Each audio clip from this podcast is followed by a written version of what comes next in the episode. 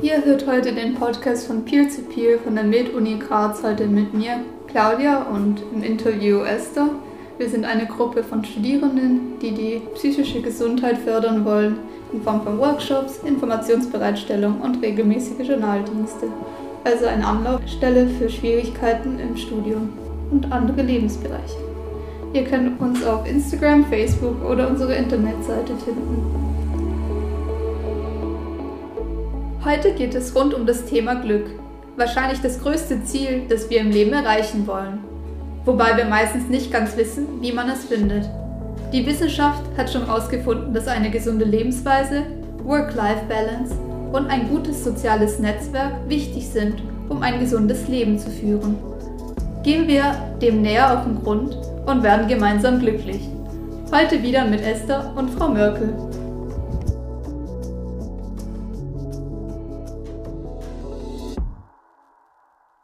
Hallo, liebe Zuhörer und Zuhörerinnen. Ich bin Esther Tufer und habe heute wieder Frau Dr. Merkel zum Interview bei mir und begrüße Sie wieder herzlich hier zum Gespräch. Ja, hallo nochmal, ich freue mich wieder dabei zu sein. Heute geht es um Glück und Resilienz und hier wäre heute meine erste Frage.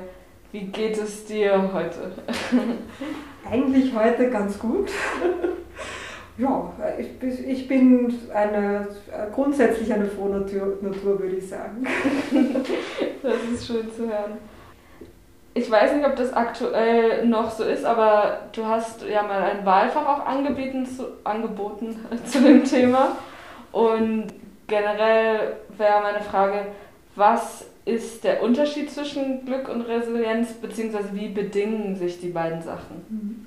Mhm. Also unser Wahlfach haben wir, glaube ich, in der zweiten Hälfte 2018 gestartet. Also auch in Kooperation dann mit der medizinischen Psychologie, mit der Frau Dr. Äh, Wagner-Skatzel haben wir das dann hier ähm, aufgebaut und dann auch mal ein bisschen experimentiert. Wir wollten mal sehen, okay, was passiert, wenn wir Glück unterrichten?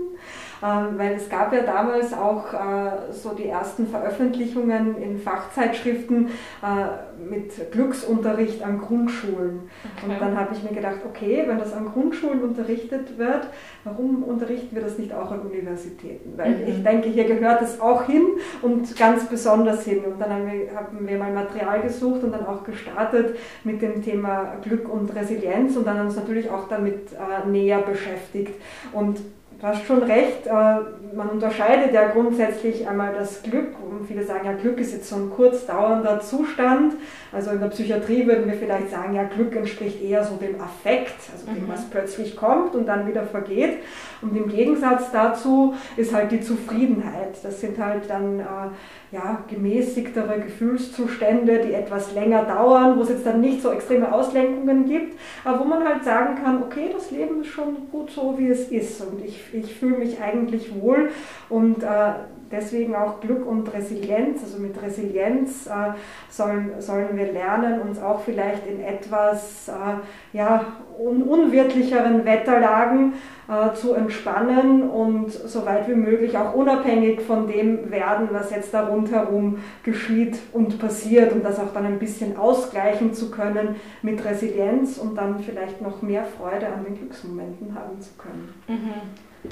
Ja, ich erlebe jetzt auch diese aktuelle Zeit mit äh, Corona und allem, ist glaube ich auch für alle ein gutes Training, resilienter zu werden. Wie kann ich das bewerkstelligen? Also vor allem jetzt oder in anderen Lagen, wo man sich vielleicht eher äh, etwas mehr down von den Gefühlen her fühlt. Mhm.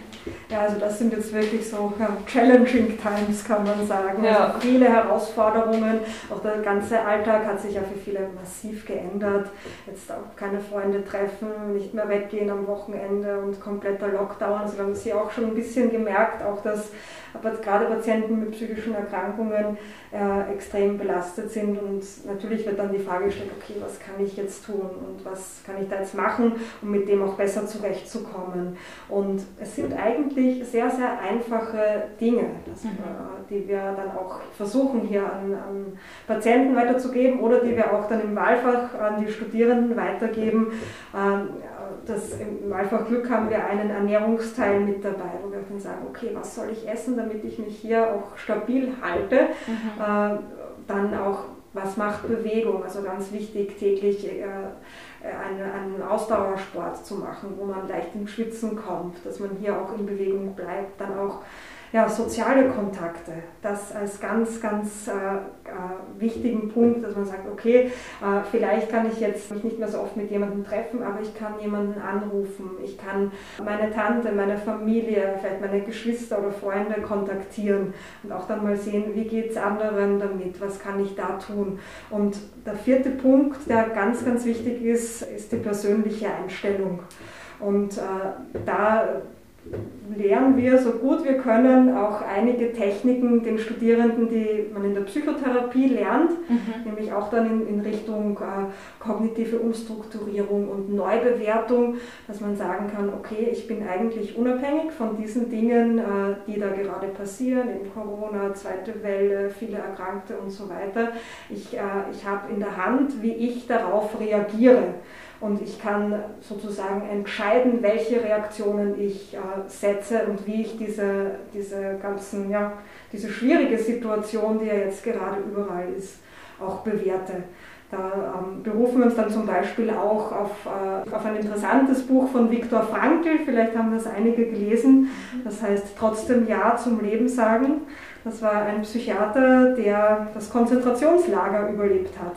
Ah, ja, und äh, dann auch äh, gesagt hat, okay, ich bin jetzt zwar im Konzentrationslager, es ist schlecht hier, es gibt nichts zu essen, ich habe Schmerzen, aber es liegt an mir und ich habe die Entscheidung als Mensch, wie ich diese Situation bewerte. Mhm.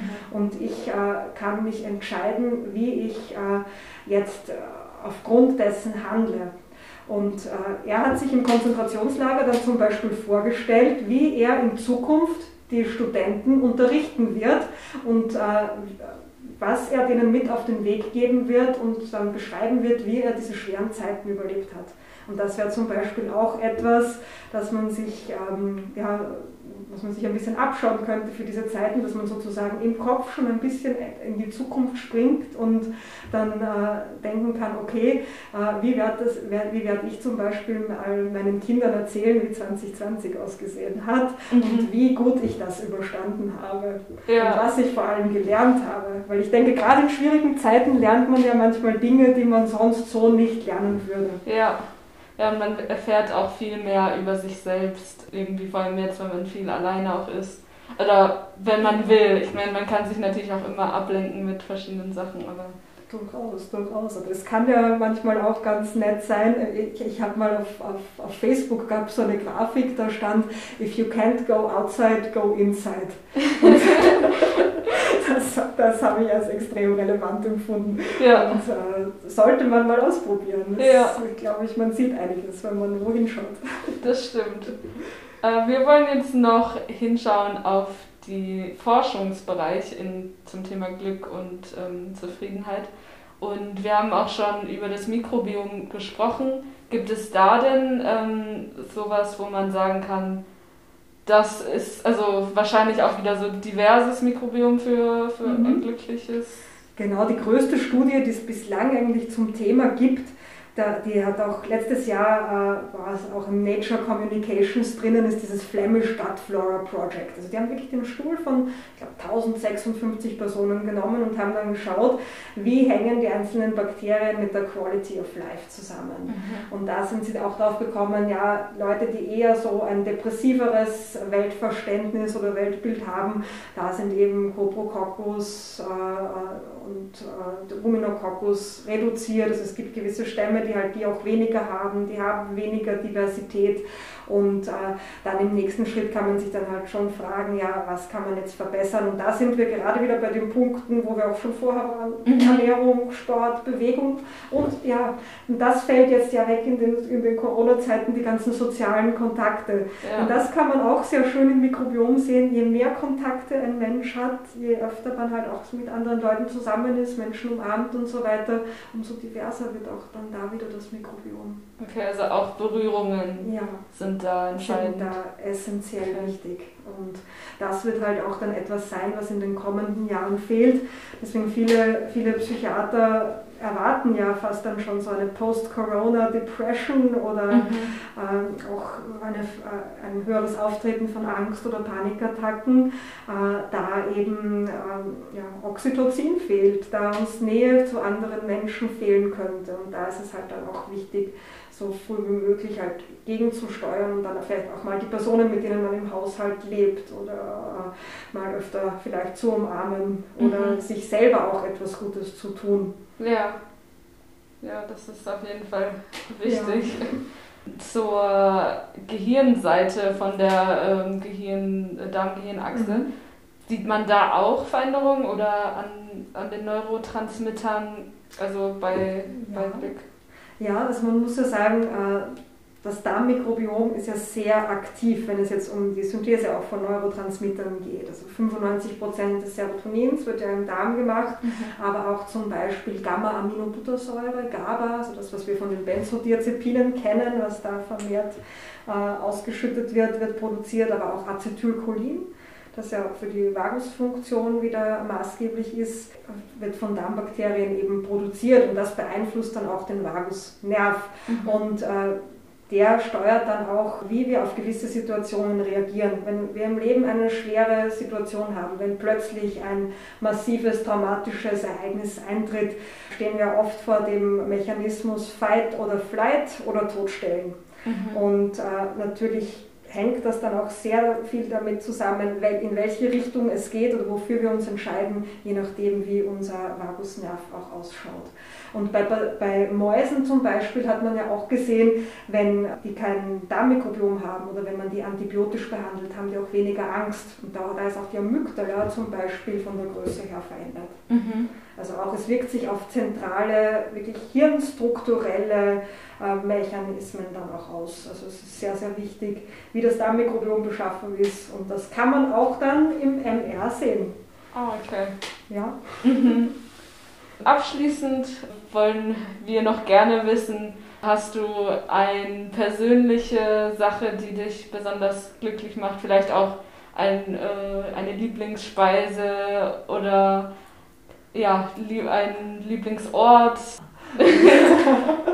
also wenn ich Glück äh, auslösen möchte, ich liebe Kakao.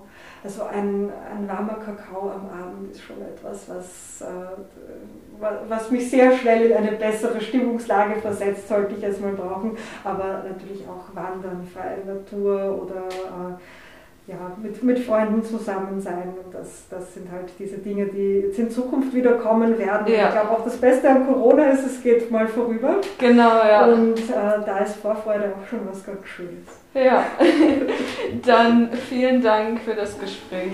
Ja, danke schön.